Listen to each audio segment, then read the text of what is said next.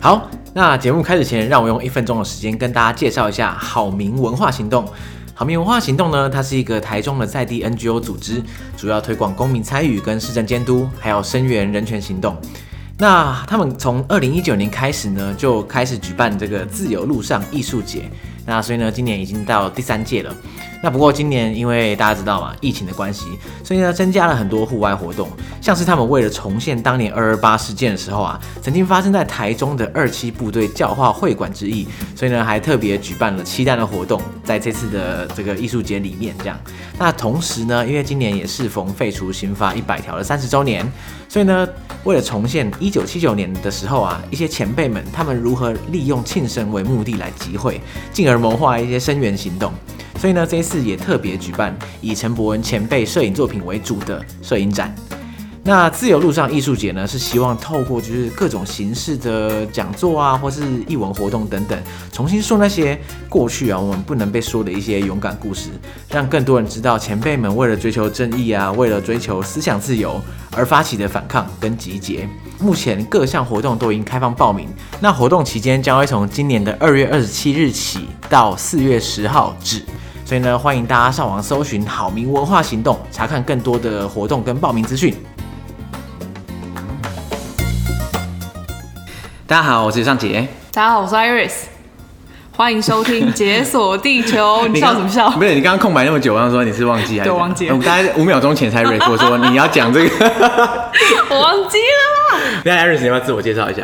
大家好，我是 Iris。那如果你有听过我的声音的话，你可能听过我的 Podcast 节目，叫做《纽约没有斑马》。我自己本身撇除《纽约没有斑马》，因为《纽约没有斑马》是新的节目啊，所以撇除这个节目的话，我本身是旅游作家，本身是旅游网红。我取向使用作家这个 称号，因为我觉得网红的定义很不明确。对啊，因为你网红要怎么说？就你只要有粉丝就是网红的话，那每个人都是网红啊，对不对？Maybe 你也是网红，压力好大啊！你也是旅行网红。好，我们停止使用“网红”两字。对了，就是我其实，在网络上写关于旅行相关的文章，已经写有五年了吧？五年。我从高中升大学就开始写了。嗯嗯嗯。对，然后就越写越多这样，然后是到去年十月份的时候，我出版了我第一本。书，旅游文学书，现在就是旅游散文了，叫做《流浪而后生》。所以大家可以去 Google 搜寻一下。可以啊，可以啊。有啊，我会把链接放在这一集的 show notes 里面。哦。对对对，所以大家可以，如果听就是没有听清楚的话，大家可以去那边去看。哦，感动。对对对，那纽约没有斑马的话，我自己是蛮喜欢的。哦，你也是我。而且我几乎每一集都会听哦。真的真的真的，我很少有 podcast 是每集都会听，就算我很喜欢，也不见得嘛，因为现在 podcast 太多了。天哪！不太可能。我也太 flatter。没有，因为你们的声音都很好听。你知道，我我就有时候我会像之前上班的时候啊，或者说我闲闲没事的时候，我就把它放在背景音乐，然后就一边听，然后一边做事这样。可是有些节目是不能一边听一边做事。哦。对，你知道的。所以，所以就是说，我们的节目可以当背景音乐。呃，其实各种 各种场合都可以用啊。我知道 啊，还是很感动啊。谢谢，谢谢。好吧，不过身为一个旅游作家，你去过应该很多地方了，对不对？嗯、呃，算不少。我觉得跟同年龄的人来说比起来，算不少。嗯嗯。对。那你有算过多少吗？其实我不是很喜欢算我去过几个国家，嗯，而且我觉得我也算不太出来。对，像我自己出出版的那本书《流浪而后生》，我的副标题叫做《与时光交换十一座城市的日常》。那其实我自己在旅游的时候，我不喜欢用国家去数，我喜欢用城市去数。嗯，对，也是，因为有时候你去国家，你只是待一个城市，待个一天两天，然后你到底要不要算这个国家？对啊，有点尴尬。而且比如说，就干脆拿台湾来说，你如果说台北跟台中、台南，其实他们在文化上面或者在人文上面还是有很多不一样的地方。那我不觉得你去过其中一个就代表你到过这一整个国家了，所以我不喜欢用国家去数我去过的地方。对，那这样的话，如果用城市数的话，真的是很多很多，应该。其实我也没有数啦，只是我喜欢用这样去归纳，我也没有真的数过。对，我发现真的是有时候遇到很多那种旅行经验丰富的人，我觉得情不自禁的想问说，哎、欸，那你去过哪些国家，或是说你去过哪几个国家？我觉得没有人真的数了。对，结果发现大家都会有，除非他自己很 care，他真的没对，对，对，除非他就是要为了解锁这个国家数这样子。好了，那去过这么多地方，今天我们要分享哪一个？今天要分享，其实算是我心目中还是可以说是最喜欢的一个国家。最喜欢的国家？嗯，土耳其。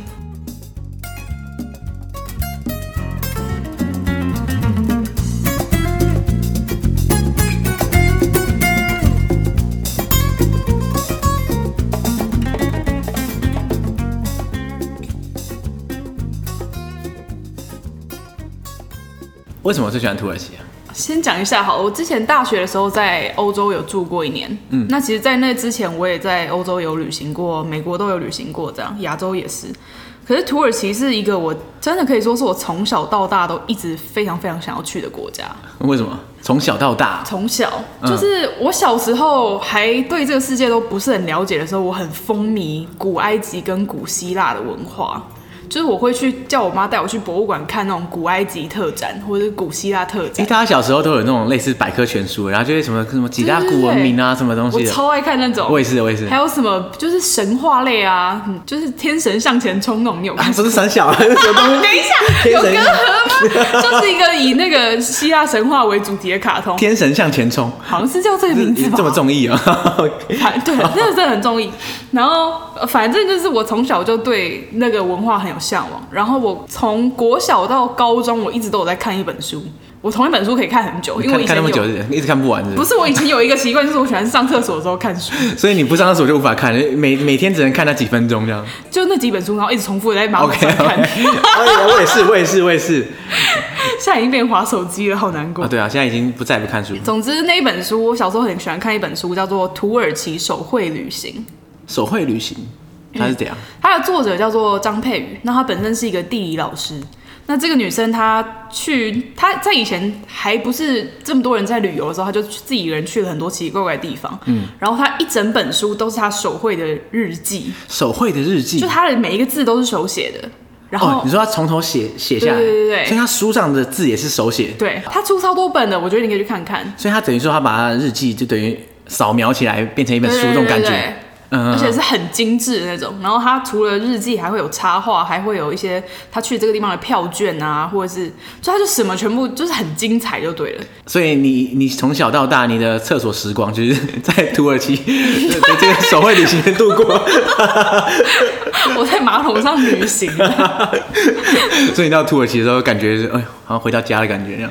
也没有，其实我觉得，因为他他那本书，我说我从小看到大，所以其实等到我从开始看到我真的去。其实也过了有十年至少，所以我觉得我想象中的那个土耳其，跟我真的去到的土耳其也差了蛮多的。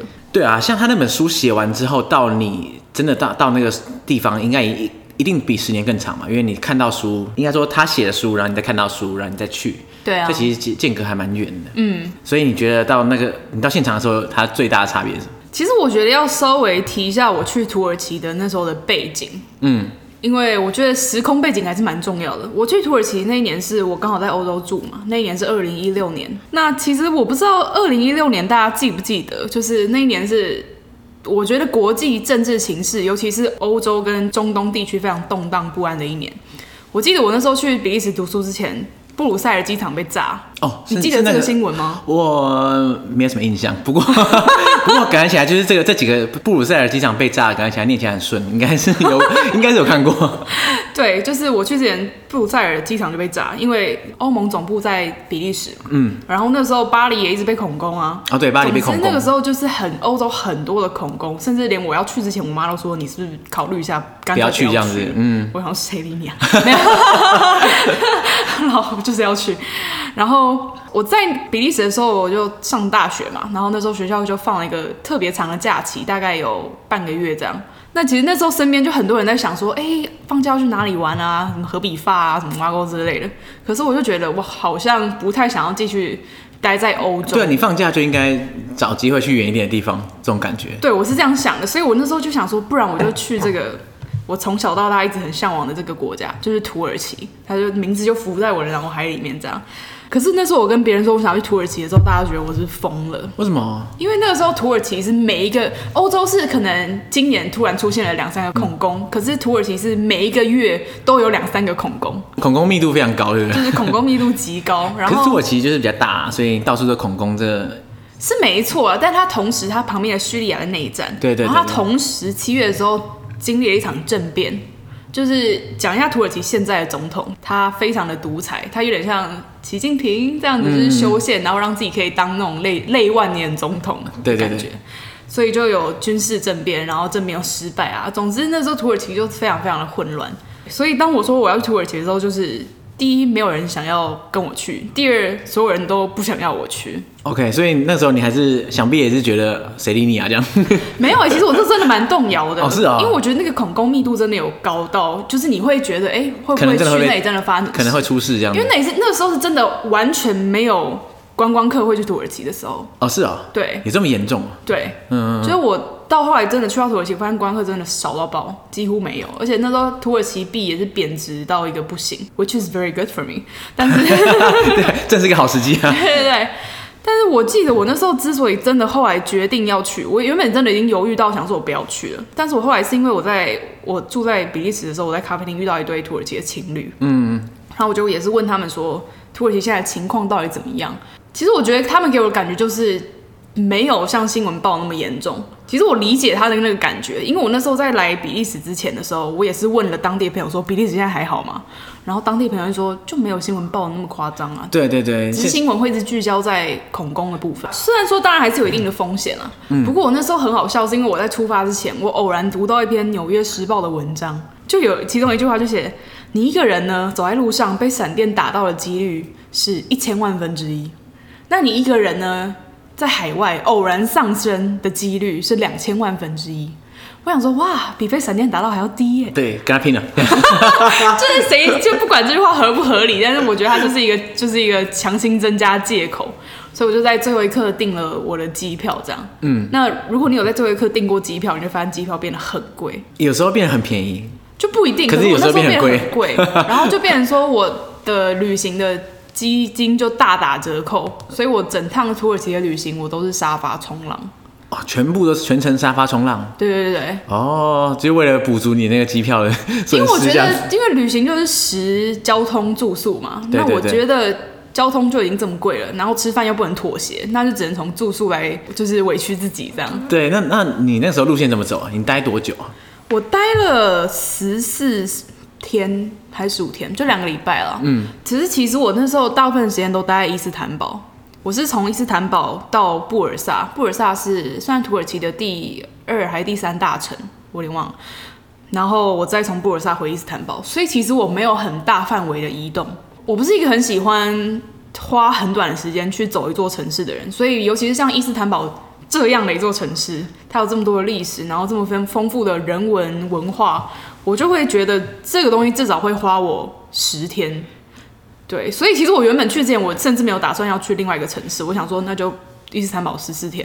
对，这你这个经验让我想到我之前啊，因为我在节目上也讲过，就我之前有一次去法国，嗯，啊，那个时候因为我是合并法国加意大利，所以我想说啊，那我先去巴黎，然后再到南法，再进到意大利这样。哦、那因为我们我那时候是呃法国是一待一个礼拜八天啦，八天。我想说，哎、欸，巴黎四天，然后南法某个地方四天，再进到意大利，然后这个行程应该很完美。我就跟我哥讲，因为他去过法国，然后他震怒哎，然后说 啊，巴黎待四天，我我跟你讲，不要去，你不要去，这样就是暴殄天物这样。然后我想说，哎、欸，其实伊斯坦堡有这种感觉，对不对？如果你去伊斯坦堡那种三天两夜，什么四天三夜，那我觉得 快闪这样，对对对。你可能可以看到一些大景点。等下，所以你后来巴黎去四天？没有啦，我巴黎后来就待八天了，就、oh. 就照他所说，就是直接待满这样。那你觉得他的建议怎么样？很好，我真的觉得很好哎。我觉得巴黎去四天，你没有办法喜欢巴黎。对，就你根本就没看到什么，你差不多可以走了。对，巴黎是一个需要长久待的城市，嗯、你才会真的喜欢它。不然刚去的时候，大家都会有点反感吧？我是一开始到就觉得还不错了。哦，真的吗？那很好啊。真的真的。那伊斯坦堡，你觉得？我因为我觉得伊斯坦堡是大家都很推的地方，哎，就是我身边的朋友近年来台湾人越来越多人去土耳其玩，然后每个人都是推到爆，从来没有人讲说土耳其不好玩或是怎样。嗯，感觉起来好像是说你土耳其想要旋风式的走一圈，大家也会很尽兴，然后你想要深入了解的话，好像也 OK。对，其实我两个都有做，哎，因为我第一次去土耳其，啊、我去了两次，我第一次就是自己这样比较深度旅行两个礼拜，那第二次也是两个礼拜，但是我那时候是陪我妈妈跟团去。哦，所以就是完全极端的两个形式，极端。然后就是两个路线我都有走到，就是土耳其这样绕一整圈，该走的那些著名的大家脑海中的景点我都有走。跟团路线这样唰也走到。但是也很感谢我那时候跟团的导游很好，就是他的历史都交代的很好。因为我觉得土耳其很重要，就是它的历史嘛。对对对。那它也是为什么伊斯坦堡这座城市会这么这么的迷人，就是因为它的历史实在是太丰富了。就单纯讲伊斯坦堡好了。它是世界上唯一一个横跨欧亚大陆的城市。对，而且它还是好像一一条河把它切开嘛，对不对？它一个海峡，一个对对对，一个博斯普鲁斯。对，然后 你准备很久念出来，还是很生硬这样。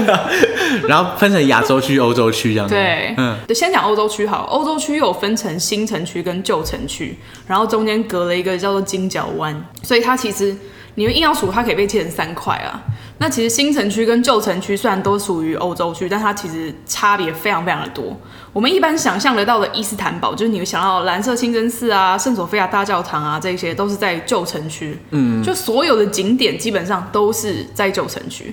那新城区其实就是他们的科技的中心啊，还有就是一些商业发展的中心，有高楼大厦这样子。对对对。因为我那时候说我是说我是沙发冲浪嘛，那我第一个沙发冲浪的宿主他们就住在新城区。我还记得我那时候坐在我们家的窗户那边，就是喝他早上泡给我的咖啡，从外看出去的第一个大楼叫做 Trump Tower。所以你在川普大厦，对土耳其的第一印象是川普大楼。对，没错。干就是，所以我才说，其实土耳其那时候我去会觉得跟我想的不太一样，因为我在书本上看到他写下来的东西，我觉得。都会让我觉得相对比较传统，就好像是比较更古早味一点的土耳其。应该说比较新的土耳其，它不会写在书里面。对，也也有可能。嗯，所以当我真正就是那天晚上到了机场，然后一路奔波到新城区，就是我看着这些车水马龙的大马路，然后无数的巴士啊、汽车穿梭，到最后我终于到了住宿的地方，然后看到 Trump Tower，而且还二零一六年呢。对，就那一刻我突然觉得，哎、欸，其实。这个地方它比我想象的更国际化，嗯，因为我觉得中东文化或者说土耳其这些地方，在以前对台湾来说其实算是比较疏远的。就即便你知道伊斯坦堡，但你不会去把它想象成一座国际大都市。我不知道现在会不会可能过了几年，现在观念慢慢在改变。可是那个时候我会觉得，哎，原来这个地方比我想象中还要这么的国际化，这么的进步。当然，它还是有它很古老的那一部分啦。我觉得这应该就是伊斯坦堡它处理的好的地方，对不对？它把新旧的地方都，呃，等于说有点切割开来，嗯，然后把旧的地方保存，然后新的地方它还是可以做一些很多它新的发展，这样。对，其实这真的算是一个好处，因为它本身有地理位置的切割，所以。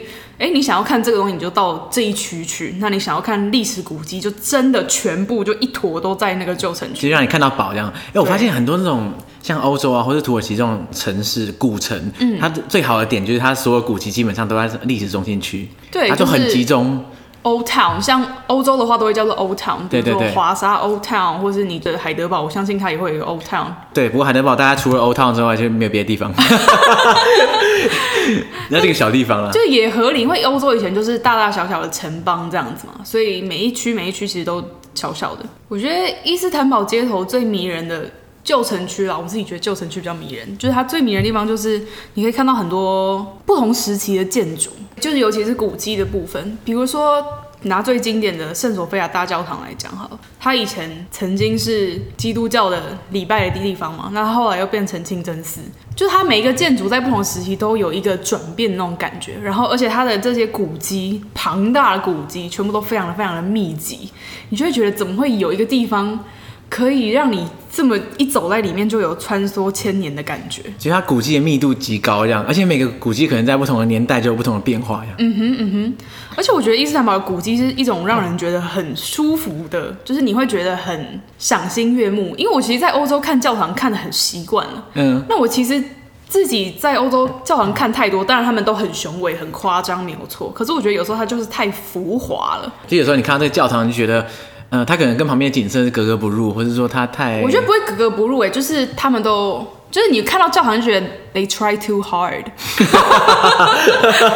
就是太夸张了。而且其实如果你真的有走进到教堂里面的话，我觉得教堂内部常常都会让我觉得太肃静，然后太端庄了，嗯，就是很宁静到有一点可怕。所以你觉得在伊斯坦堡的这种宗教建筑物就不会有这种感觉？因为我觉得清真寺。先说清真寺，大部分都是用白色的大理石建造的。那我觉得白色它在建材上本身就非常的让人感到非常舒服，而且你进到这些地方你都要脱鞋子，所以你就是赤脚踩在白色大理石上面。然后因为清真寺他们都是比较方正嘛，所以它整个规格会让你觉得很很舒服，就是很自在。然后天花板也不会说高到跟教堂一样吓死人，这样。就是我觉得整体你走在那些建筑里面，你的心里的感受是非常非常的舒服的。嗯，就不会有这个压迫感的感觉。对，就是跟教堂比起来，我其实更喜欢清真寺。嗯。那所以说在，在像在伊斯坦堡这些街头上这些景点啊，大部分都是经过这个就是不同的政权，然后互相洗礼，然后就所以呢，最后变成清真寺嘛，对不对？对啊，对啊。要讲一下伊斯坦堡的历史吗？可以稍微提一下，如果大家可以就是还给历史老师的话，我觉得大家一定是还给历史老师。就是。简单讲一下伊斯坦堡到底经历过多少不同的政权，我就是快速讲过就好。就最早最早开始就是古罗马帝国嘛，那时候古罗马帝国非常非常的大，就是南瓜整个地中海。对，那个时候大家全部都是古罗马帝国，所以没什么好分的。对，不要分那么细一样。哦，所以这其实又带到了另外很有趣的，就是在伊斯坦堡我觉得还好，可是如果你到其他土耳其的城市，你可以看到非常非常多古罗马帝国的遗迹。你说在土耳其其他城市也看得到？对对对，事实上，全世界最大的古罗马遗迹在土耳其。最大的？对，哪一个啊？叫做 Ephesus。Ephesus。呃，中文可以翻叫以佛斯，或是艾菲索斯。哎，对啊，好像好像听过。真的吗？可是我我不知道这是就是它长什么样。它在伊斯坦呃，它在土耳其一个叫做 Esmir 的地方。总之，那是全世界现在保留最大且最完整的古罗马遗迹。我插我跳个题，不然你讲到这。可是其实因为我之前有去过罗马，那你如果有去过罗马的话，你一定会去看那些古罗马的遗迹。对对对对。那那些遗迹其实通常都通常都是被围在栅栏里面，然后就是远远的这样哦，从中间走过去这样。因为那遗迹看起来好像一碰就会垮掉的。对对对对。可是我觉得 Ephesus 以佛斯这个地方超屌，就是你是直接走在古迹里面的，你完全不用就是被隔在外面了，这样，所以可以这样直接乱摸这样，对对都可以。而且它整个城市是用白色大理石建造的，白色大理石，就它整个城市都是用大理石盖的哦，oh, oh, oh. 所以超浮夸，而且它保存的比我在罗马看到的任何一个遗迹都还要完整。你当然可以说，就是罗马的那个。就是竞技场已经修复了两万次，然后就是现在长那样。可是 Ephesus 它的很多遗迹都是你还是可以看得出来它本来的样子，比如说图书馆，或者是说地下水道设施啊，我就觉得很厉害。然后还有一个离题很远，但是我是要讲。然后还有一个就是大家应该比较常听到的就是棉堡。棉堡，嗯，就是地理课本上面不是会有那一阶一阶的那个？对对对对对，很多人对很多人都在那边拍照打卡这样。它的英文叫 Pamukkale。那其实这个地方也是一个很大的古罗马遗迹，所以那个也是古罗马建出来。就是大家听到棉堡只会想到那个自然景观，就是那个石灰岩地形。对。可是事实上，那个地形是在山的这一边，那它的上山坡整一整块全部都是古罗马遗迹，只是你在地理课本上它不会告诉你而已。因为它这是地理课本。对，所以其实棉堡，我觉得棉堡最重点的其实是它有一个超级大的剧场，就是古罗马那种大剧场，真的超爆大，而且保存的超级好。而且它是直接在很像，它整个感觉就很像天空之城，它是直接在一堆一堆草地的中间，然后就有一个很大的剧场这样。你看上去其实比你看古罗马的那个竞技场还要舒服很多。因为古罗马竞技场它其实周边很很繁复，哎，就是对对对，车就旁边就是马路啊，然后这边另外一边又是然后就很窄这样。对，可是你去到那个就是棉堡后面那个地方，那个剧场真的是。超级美，就很像宫崎骏的作品这样。嗯，因为我我发现古罗马帝国的遗迹就是有一个很大的好处，就是都很好认。嗯、就你看到那样子哦，大剧场啊，大澡堂，对对对对，那个就是古罗马这样。对，那里也有大澡堂，因为那里就是会有那个温泉，石灰岩那种温泉，所以那里有古代泳池什么之类都在那边。对对对对，这是我的离题的话题，就是你在呃土耳其可以看很多古罗马的历史。那古罗马之后，它又变成拜占庭。其实拜占庭王朝就是那时候古罗马分裂成东西罗马嘛，那东罗马又称拜占庭。所以，嗯，你也可以看到一些拜占庭。你在不同的城市也可以看到拜占庭的一些文化。那拜占庭之后就是塞尔柱土耳其人，之后它又分裂成大大小小的小城邦。其实从以前这种这种上古时代到那种中世纪前这种。呃，伊斯坦堡对欧洲来说，感觉起来就是对抗土耳其人的最前线这样子。对对对对，只是最后终终于失手了这样。对，因为其实我们像我们刚刚前面讲这些古罗马这些，跟现在的土耳其人完全没有任何关系。嗯，因为现在的土耳其人是从以前最早以前在蒙古的那个地方的，就是我们说的突厥嘛。嗯，那时候唐朝攻打突厥。然后一步步把他们往西边逼，然后他们就这样一路迁徙，然后到现在历经了整个就是中亚地区，然后往西亚前进，最后在土耳其这里定下来。所以其实我觉得现在你要说突厥人，他们其实已经很难被定位了，因为现在已经没有正统的突厥人。对，而且突厥就是分布非常非常广，所以你很难找到一个突厥文化的一个代表。对，这种感觉。突厥其实比较像是一种文化归属，它没有所谓的文化代表了，因为它现在已经从，就你可以想象从蒙古经过好几个世纪迁徙到现在土耳其这个地方，它其实整个是散落在中间一大片，然后跟无数不同的种族一起交配，然后又产生 产生新的一代，对，对，所以其实已经没有所谓最正统的突厥了。而且有趣的就是这中间这一带，就是中亚到土耳其这一块，它其实。你也很难说哪些东西是突厥文化，因为它其实反复的，因为呃波斯文化啊，然后伊斯兰文化，就是各种不同的混合，所以你现在看到一个东西，你也很难说哦，这个是突厥什么什么。对啊，就因为它其实已经混了太多了，所以也不用去纠结这个历史情节，就你可以看他现在什么样就什么样了吧。对，对，是没错。但是土耳其这时候也叫突，就是 Turk，也是因为这个突厥，突厥就是 Turk 嘛，嗯、然后现在就是 Turkey。如果有人不知道的话，应该没有吧？然后。就是塞尔柱土耳其后来攻占了土耳其这一块，变成鄂图曼土耳其帝国。然后后来鄂图曼土耳其帝国其实又变得是很大一块，包围大概半个地中海吧。只是它最后又经历了大概七个世纪以后又没落，一直到一九二三年土耳其宣布独立，然后就是我们现在知道的这个土耳其。嗯，对。然后讲一个蛮好玩的，就是土耳其宣布独立成土耳其共和国的那一天是十月二十九号。十月二十九，嗯，对。然后我去土耳其的那天刚好就是十月二十八号晚上到的啦，所以我隔天一早起床。你你是有挑过是不是？我没有挑过，我什么都不知道啊！我就是 好不容易突然发现好像好像可以去，我就去了。我真什么都不知道。然后结果我隔天早上起床，我就发现，哎，土耳其人怎么都这么爱国？就是你走到哪里全部都是国旗，就是外面你走在街上，天花不是天花板，就是建筑物之间啊，然后旗海飘扬这样子，真的是旗海飘扬。最让我印象深刻的是我那时候搭公车。总之，我反正搭了一台搭错公车，我就搭了一个小时到不了目的地。但这不是重点，重点是就是那个公车停下来的时候啊，我就看那个公车从自己的椅子底下拿出一支国旗，然后插在他的公车上。你说司机吗？对对对对。所以那时候你就，然后我就真的忍不住了，我想说到底怎么回事？这个国家跟他的国国旗到底是够了没？然后我就问那个司机说：“哎，请问你们为什么要到处插国旗？”他说：“哦，今天是我们的国庆日，这样。”哦，然后你说：“哇，天哪！”所以你随便挑一个日子就挑中了。就觉得还蛮有趣的，还、啊、有另外一个也有趣的，就是十月底其实还有另外一个国际节日。十月底，你说万圣节吗？对，嗯，所以他们也有在过万圣节。有，所以我那时候住在，我不是我沙发冲浪嘛，我那时候住在一对算是新婚夫妻的家。我还没有到的时候，他们就跟我说：“哎、欸，Iris，你来的时候刚好是万圣节，你要不要来参加万圣趴？”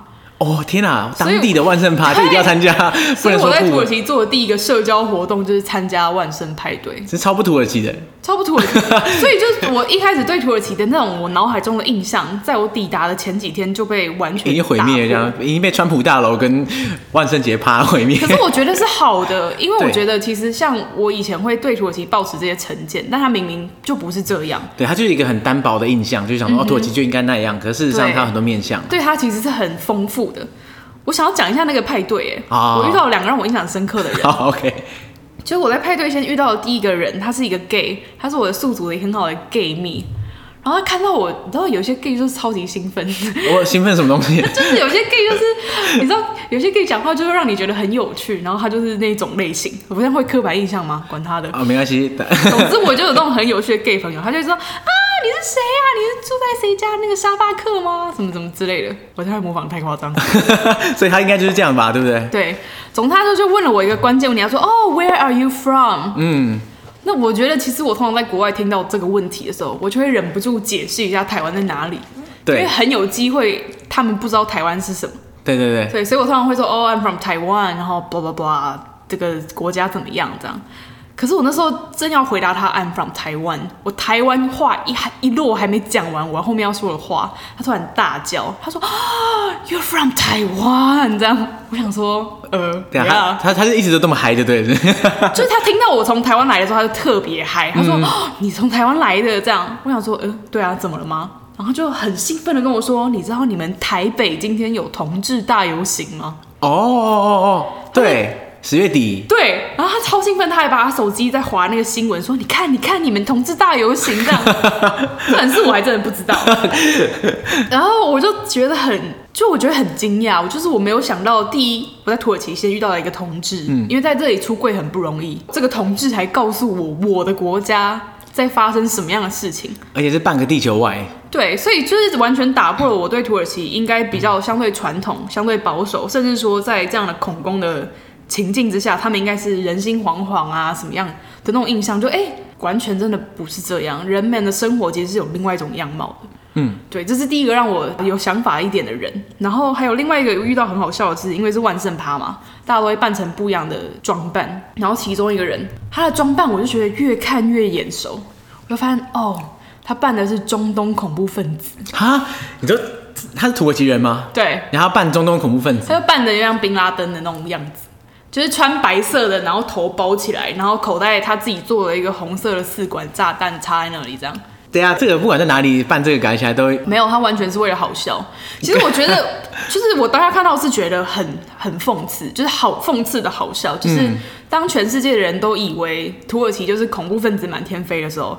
就是当地人是用这种方法在反讽说，哦，对，就我就恐怖分子，我就是这样，这种感觉。就是他们不会觉得恐怖分子是禁忌话题。其实土耳其在看待这件事情，他们的想法也跟我原本想很不一样。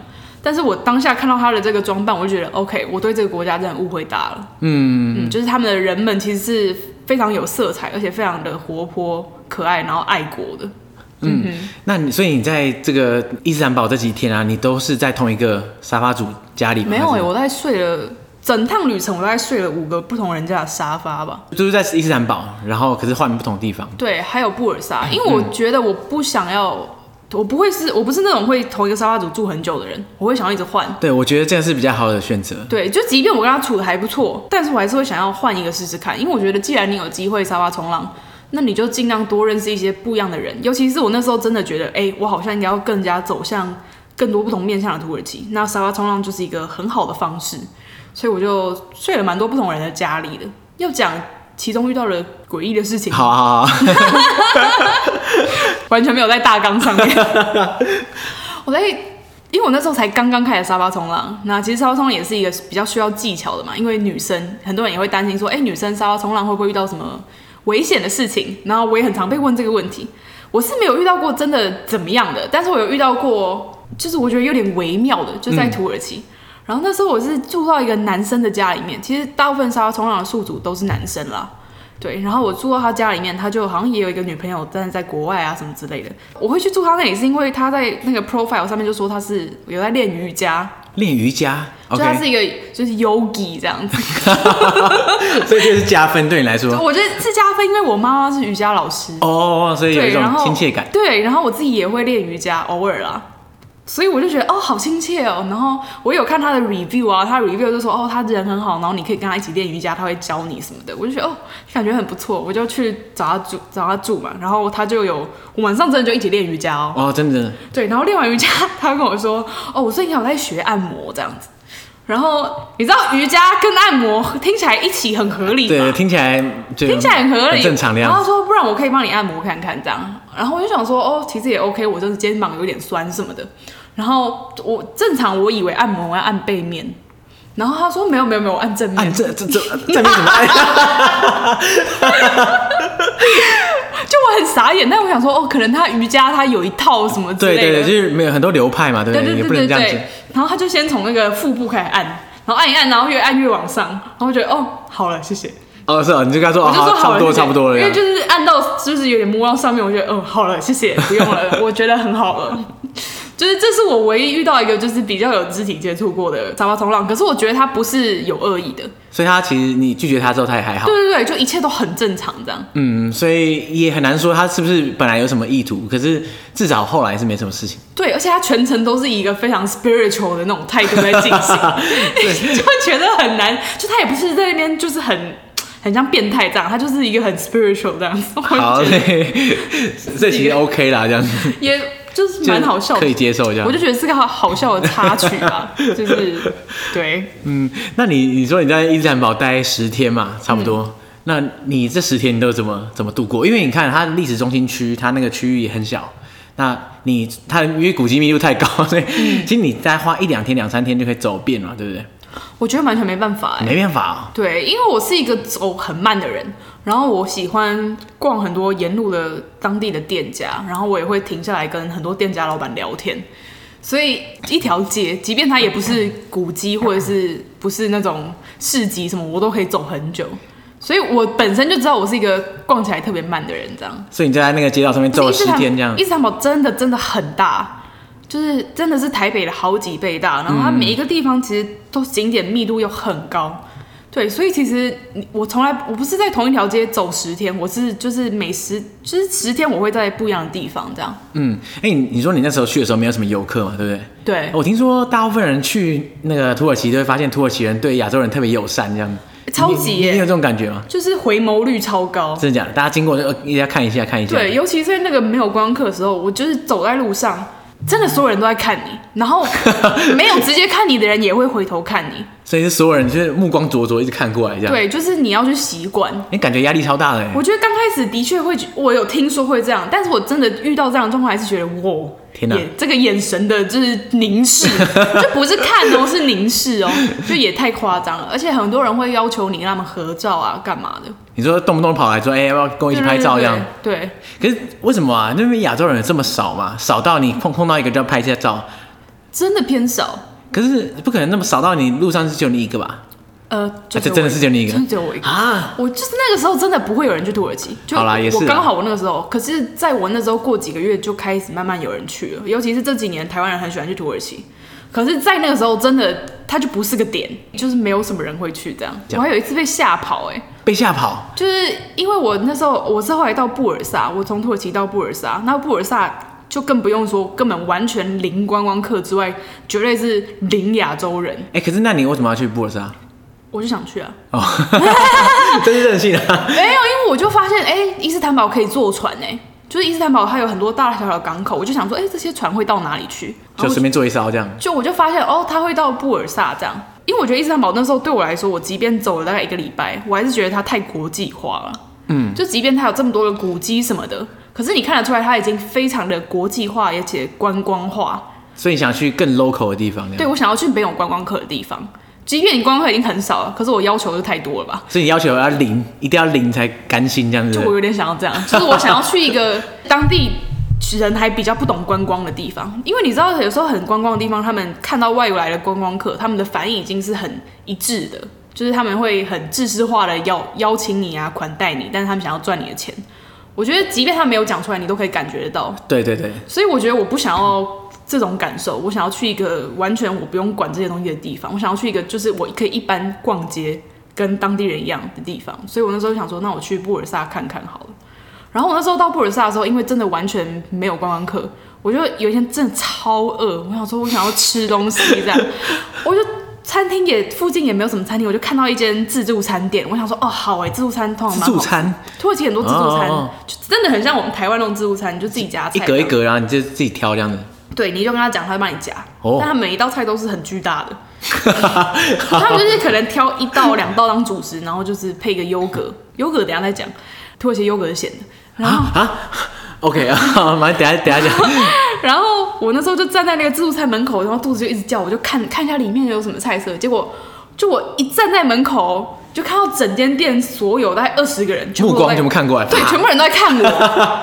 我觉得那个感觉是很可怕的，就是你站在那里，然后突然二十二十双眼睛看着你，我吓跑、欸。然后这个人到底要吃什么？这个人到底要吃什么？就我已经明明应该在那里已经一个礼拜，还要很习惯了，但是我看到那个时候，我就 shit，我就跑掉了。啊、所以你饭也没吃到，对不对？就我已经没有办法再想象我要走进去，然后所有人盯着我，然后夹菜，然后我坐下，然后所有人盯着我吃饭，这样。对，压压力太大，这样。对，我后来就是下一家人比较少的这样。嗯哦，然后土耳其的优格是咸的。如果你有机会去土耳其的话，你就会发现土耳其人很爱喝一个饮料，好像叫做 R Iran 还是什么 A 什么的，品牌不一样。总之它就是有点像我们的优酪乳，就是有点像优格加水，可是它会加盐巴调味啊，加盐巴，所以它是咸的，一个咸的优格的饮料。是咸加酸这样，还是单纯就是咸？不会，就对，咸加酸，但不会到很酸啦。因为他们吃优格啊，他们不是像我们这样当点心吃，土耳其人吃优格是拿来配肉的，肉然后跟优格里面搅一搅这样。不是，就是你吃肉，然后喝优格，或者吃肉 配优格，okay. 就不用拉，不用拉。我不是当不是当酱，对不对？好恶，反正是咸的。但吃到最后差不多就是这样，因为他们的肉都是常常都是烤肉，然后它是比较油，而且调味非常非常的重，所以你单吃肉会很腻，然后他们就会配优格来。就是让它比较不腻之外，也可以促进你的肠胃消化什么这样子。哎、欸，听起来好像蛮有道理的，因为优酪乳本来就有这种功能嘛，对，不对？对啊，地中海人吃超多优格的啊。对，可是咸的优格我真的是第一次听到。应该希腊那边也会这样子。哎、欸，可是我在希腊有吃过优格，是甜的吗？还是那个是观光优格啊？我不知道。观光优格 有可能呢，因为我吃到的是真的是甜的。我觉得。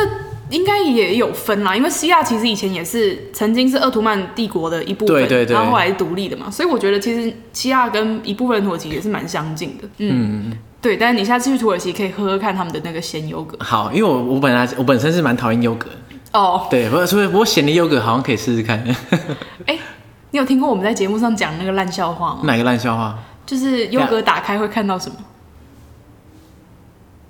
我不知道，什么空气凝结？什么东西？这是一个哦，好，那跟大家讲一个猜谜，就是打开优格会看到什么？打开优格，嗯哼，对啊，我记得你好像讲过有什么开封有包青天之类，该是这个东西吗？看你把我破梗了，欸、不是啊，这跟优格什么关系啊？这个就是开封的东西而已，就是会看到包青天啊，因为开封优格。可是那个封也不要一定要优格的封啊，就是果汁也可以啊。不行啊，因为是开封优格包青天。我、oh, 靠，哦干，这是一首歌啦。好干，哦，你也不够老哎、欸。我我，我有听过这个，就是你在节目上讲这个，干，我就想说好。开，所以那你在土耳其那边，你吃东西，他他们大部分主食，你说每个分量都很大，对不对？不会到每个分量都很大，但是我觉得我印象中的土耳其饮食偏油，偏油，就是他们的肉啊什么的都蛮油的，就是油脂蛮丰富的。嗯，烤肉啊，烤肉蛮油的，好像是可以想象啊。嗯，可是我觉得就是其实就是地中海食物，然后再加一点烤肉这样。但是地中海食物本身应该算是偏健康吧，因为地中海就是会吃会吃很多蔬果，而且吃超多不同种类的 cheese。嗯嗯嗯嗯。然后尤其像土耳其的早餐，如果大家有机会去土耳其的话，一定要起来吃早餐。就他们的早餐都是板的那种，真的假的？放满整桌，啪！对，就是各式各样的面包，然后各式各样的地中海的水果，然后蜂蜜，然后两百种果酱，两百种 cheese。就很很爽，很澎湃，这样子，很爽。对啊，这个是常态吗？还是因为你的你的沙发主就是准备这个？哦，没有没有，这不是我沙发主准备的。呃，他有准备过一次，但是你去餐厅吃就是这样。所以你要吃早餐就要吃的那样满桌，对不对？也不用啊，但是他们现在你会有这个形式的。对，可是如果你像你去那种土耳其，现在还是有保留一些传统的鄂图曼的村落。嗯，你如果去这种村落的话，他们其实很多都是改建成呃，有点像是观光小村落的那种感觉。我还蛮建议大家到这种地方去吃早餐的。为什么？就是你可以在古早的那种鄂图曼小房石头房屋里面吃一顿传统的板德土耳其早餐。我觉得那个感觉很棒，因为我自己在伊斯坦堡可能不一定有，可能有也是作为观光客看的。可是你如果去布尔萨，呃，先说布尔萨从伊斯坦堡去大概三个小时。那你如果去布尔萨的话，它那里就有有一座非常有名的，就是古鄂图曼的 village，你就可以搭车到那边去，就是观光啊，然后吃饭啊什么的，我觉得还不错。哦，所以说如果想要体验一下那种最道地的那种鄂图曼式的早餐的话，就可以到那种地方。对，如果你也想要有一整个传统的村庄的话，对，嗯、你可以去那边，我觉得蛮推荐。那回回到伊斯坦堡的话，你觉得伊斯坦堡这些这么多有的没的古迹，嗯，其实已经。看都看不完了，那你觉得哪些是你觉得比较印象深刻的？其实我觉得最印象深刻的还是蓝色清真寺跟圣索菲亚大教堂，因为这两个建筑物就在对面，两个是互相对望，对不对？对，我觉得那个氛围是很酷的，就是他们真的是对望，就是他们的正门是对望的。然后你就是走在那个建筑物的中间，我觉得那个感觉真的是太美妙了。哎，它这两个应该不是同时期盖出来的，对不对？不是，不是。圣索菲亚大教堂应该是拜占庭的时期。对，蓝色清真寺是就是鄂图曼。其实圣祖菲亚大教堂你也很难说它到底是什么时候盖的，因为它真的是拜占庭时期就有先盖过，然后又倒掉，然后又暴动，然后又烧掉，然后又重建又倒掉，然后又改建这样子。对，然后最后哦，然后盖了一个基督东正教，然后哦，然后又被毁掉，然后又变成清真寺，然后又现在又变成在那个凯莫尔的指令下又变成博物馆。嗯嗯嗯，对，所以。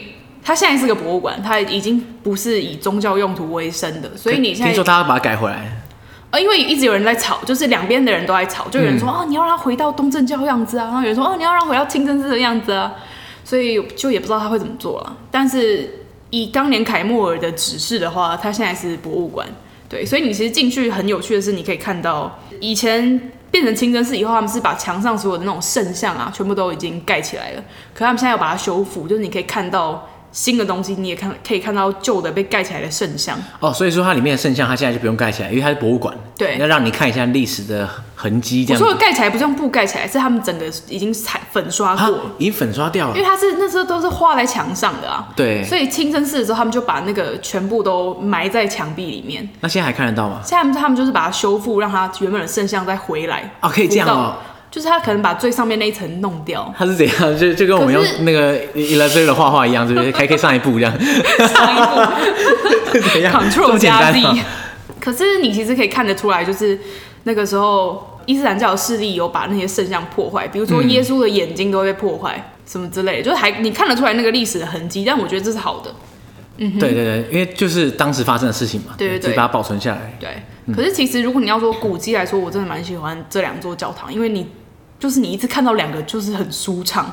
尤其是我很推荐黄昏的时候，大家可以去那边，因为黄昏，我觉得伊斯坦堡的黄昏就是很漂亮，它那个整个颜色，然后洒在圣索菲亚大教堂，它是橘红色的嘛，所以它那个光线配上它那个颜色，真的就是天空都在唱歌。然后旁边就是蓝色清真寺这样。对，然后就非常非常的美妙。当然，它还有很多其他的清真寺。我记得我有去山丘上的另外一座，我也非常喜欢，但是我忘记名字了。可是我觉得大家就是尽量走走啊，在伊斯坦堡里面尽量迷路哦。然后私房景点我也很推荐大家去，因为伊斯坦堡它算是有一个称号叫做七丘之城。七丘之城就是他说，你干嘛用很中二的？对听众说声抱歉，呢。丘是那个山丘的丘。OK OK，就是说它有很多的山丘，所以很有趣的是，你其实如果说你站在一个跨海大桥上面，你看新旧城区两边，你会看到它整个建筑物是。不是平的，它是这样慢慢往上升的，嗯、就是沿着这个山坡这样盖上去。所以我觉得这也是为什么伊斯坦堡会这么漂亮，因为你即便是平视它，它都非常非常有层次。所以它其实你这样看过去，它是一层一层那种感觉。对对对对，就是可能哎、欸，下面一个清真寺，上面有一个清真寺，最上面有一个清真寺，然后就是又交杂的建筑。哦感觉好棒哦，然后又有海鸥在飞，然后又有海峡，所以才会这么漂亮。哎、欸，它真的是要海有海，要河有河，然后要山有山，要什么有什么。对啊，我觉得土耳其就是一个满足你所有地形还有历史背景欲望的国家。对，你就假设你完全不知道任何一个历史知识是零，这样、嗯、你去那边还是很爽。那如果你知道的话，就更爽，就是等于说你可以见证到哇，当年就可能罗马帝国啊，然后拜占庭啊，这样一路下来这样。就真的很划算啊！就是你可以看到这么多不同的历史同时存在在一座土地上，加上这么多不同的地形同时存在在一座土地上，就很有趣。我刚刚为什么讲到这个？讲到私房景点啊，伊斯坦堡的地形，对，所以伊斯坦堡真的就是因为这样，所以超爆美。那如果你去的话，我其实蛮推荐它那个山丘上啊，都会有很多咖啡厅。那这些咖啡厅全部都是观景咖啡厅，就是你可以看到整个海峡，你可以看到整个对岸的城市，新城区、旧城区、亚洲岸，你都看得到。然后同时，土耳其咖啡也非常非常有特色，因为土耳其咖啡跟我们一般想象的咖啡不太一样，就是我们一般拿到一杯 espresso，它就是很清澈。你该不会说它是咸的还是？No no no 太夸张了。Oh no，就一般的咖啡就是水，就是 liquid，right？嗯。但是你如果喝土耳其传统咖啡的话，它是有渣的，就是它的咖啡渣整个会在你的小小的杯子里面，所以你一喝的时候渣就一一起喝进去。而它的渣会沉淀在下面，所以你实际喝到可能就是半杯。但而且它已经很小杯，就是一个 espresso 杯，然后它的咖啡是渣有渣渣的，然后它是甜的，就是它在煮的时候就会加糖了。所以即使你点 espresso，它也是甜的。它那个就不会叫 espresso，它那个就会叫 Turkish coffee。哦，对。然后，所以你有听过咖啡占卜吗？就是用这种咖啡啊，因为它有渣渣。哦、好像是说对，好像喝完之后看那个渣的形状还是什么。对对对对。在那边该不会真的有这种服务吧？有有，但是我没有做，应该有啦。骗观光客钱应该有。对，这么好做的一定不会放过这样。所以大家可以去这种地方，就是喝喝看那些土耳其的咖啡。嗯，而且还可以顺便观景哎，它它应该如果它是山丘上这样俯瞰那个城市跟海峡，应该超屌，超漂亮。而且我觉得有一个很棒的是，我那时候就有去。那那时候刚好是遇到一个当地人，我们就一起，他就说：“哎、欸，你要不要跟我一起行动？”我说：“好。”总总之，他带我去很多地方。当然，这是另外一个故事，大家可以去看我的书，趁机打书。因为土耳其真的是我书里面蛮大的一个部分，对，对对，然后也是给我很多很印象深刻的故事，甚至让我开始在网络上有大量的创作，都是因为土耳其。对，所以我我那我在看你的书的时候，我就看到土耳其，我就不敢认真看，因为怕 怕被破梗。故意跳过一样，对，但是我觉得一一集 podcast 也很难讲完，所以大家还是可以去看书哦。好，然后那个时候我就是在喝咖啡，同时因为伊斯坦堡，应该说整个土耳其是伊斯兰教嘛，对，所以伊斯兰教最经典的应该是他们每天会礼拜五次。对对对。那在其实你如果去伊斯兰教国家，基本上到礼拜时间，他们都会整个城市的所有的清真寺都会一起播一个音乐。对。对，然后那个音乐就是很很有异国风情，就是那种对，对我们来说，对对对，对 对，你学蛮像，就是那，就是那种伊斯兰的吟唱啊，嗯，然后非常非常的好听，而且当整座城市有一起发出这个声音，然后你看着眼前的海峡，还有这个景色，然后海鸥飞过你那边喝咖啡，我觉得真的是我那时候感动快哭了。我觉得伊斯坦堡感觉还是。不止可以待十天，感觉还可以待，只可以待十天，半个月、两一个月都可以，完全可以，而且你会逛不完，认真逛不完。对啊，我就是那一刻，我觉得哇，这就是我小时候一直想想象的那种，就是想当年在厕所里面的想象，就是这个样子。我觉得比马桶上还要好很多，就是更加美妙。对，对，就是你是五感全部张开，然后再接收这个城市带给你的一切，我觉得那个感觉是非常非常美妙。然后还有，我觉得我之所以会这么这么喜欢土耳其，当然也是因为我在土耳其遇到了好多我没有想过我会遇到了这么棒的人，像是啊，真的人太多了，大家还是可以去看。好但是我就是一一言以蔽之，就是我觉得常常，尤其是我旅行到现在，我后来也去了很多地方，那我其实自己也越来越喜欢走向那些比较没有那么开发的地方，或是一般人可能会觉得比较危险啊，不了解的话，你会觉得比较危险、恐惧的地方。可是我觉得都是在这种地方，我都遇到了我所认知里面最带给我最最多温暖，而且最善良的人。嗯，就你会了解到他们那个善良是打从心里的善良，是毫无心机的真心想要对待你，或者想要带你认识他们的国家、他们的城市的那种善良，我觉得是很可贵的。嗯，对我我觉得在旅行的过程中，在一个一个国家对你给你的印象，当然你说伊斯坦堡很美是没错，但是如果假设你在那边碰到很多。就是可能想骗你钱啊，或者说对你很差的人，对你其实对这个国家印象，你再怎么再怎么救也救不回来。对。可是如果你说你在一个国家，虽然看起来没什么特别，但是他如果人很好，其实你印象还是很好。嗯。可如果你在土耳其，你是双重加成上去。其实我觉得，你说在异地会被骗这件事情，一定很容易发生在每一个人身上。对啦。对。可是我觉得那都是可以避免的。嗯。那我自己有一套理论，就是会被骗的人就是会一直被骗，会被抢的人就是会一直被抢。我觉得这套理论大概八十八是正确的。对，因为很多方法可以避免你被抢，很多方法也可以避免你被骗，这样。对啊。但是如果你说你不知道那些诀窍，或者说你每次都犯一样错误的话，就嗯，很高的几率你就会一直持续的。对对对对。就虽然说我刚把伊斯坦堡讲的这么梦幻，但是其实大家也是要注意，它现在真的是一座比较观光的城市了。那他们其实真的也惯性会去骗观光客啊，或者是会去想要贪观光客的财，所以我觉得。一定要你要先认知到这一点，然后你要知道怎么样去避免，因为真的很多这种事情。那我觉得不要让这种鸟事就是坏了你真心想要理解这座城市，或者想要呃学习它的文化啊这些的心情了。对对对对，嗯，所以大家出发前还是要要做一些心理建设啊，可以这么说。其实我觉得有点抽象，但是我一直以来旅行这么多地方，我本身其实是一个蛮强的人，我也很容易拉东拉西。可是我真的从来没有被偷或者是被抢过，因为我觉得完全没有，完全没有。哇。因为我觉得你一个人在旅行的时候，尤其是你一个人，当然多人也要注意。可是我觉得你旅行的时候散发出来的气场很重要。所以你的气场是很强，所以大家不敢偷你这样。就是你不要一副自己不知道自己在干嘛，或是你一副太观光客的样子。就是你要对你自己在做的每件事情都喜欢，而且有自信。嗯，其实越是我觉得，其实小偷看人去下手啊，他一定先看你这个人给他的感觉怎么样。对，我觉得小偷他们在街上混那么久，他一定是可以一眼辨认出来你到底是。他看不出来你到底有多。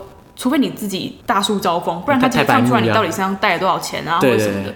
所以其实我觉得一个人散发出来给别人的感受，其实是你最好的防护罩。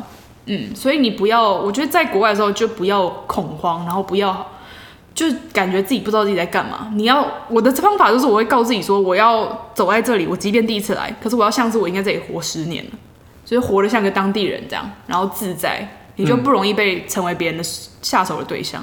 OK，嗯哼，可是这个这个心态当然可以学起来，只是我相信大部分人在当下的时候还是会，你知道，对啊，露出那个惊慌失措的的样子，这样。对对对对，所以最好的练习方法就是常常旅行，好吗？对，反正你再怎么被抢、被被偷，你迟早有一天会练起来这个这个技能，这样。时常旅行，然后保持自信。对，然后呢，如果想要看 Iris 更多旅行的话，就可以买他的书来看，这样。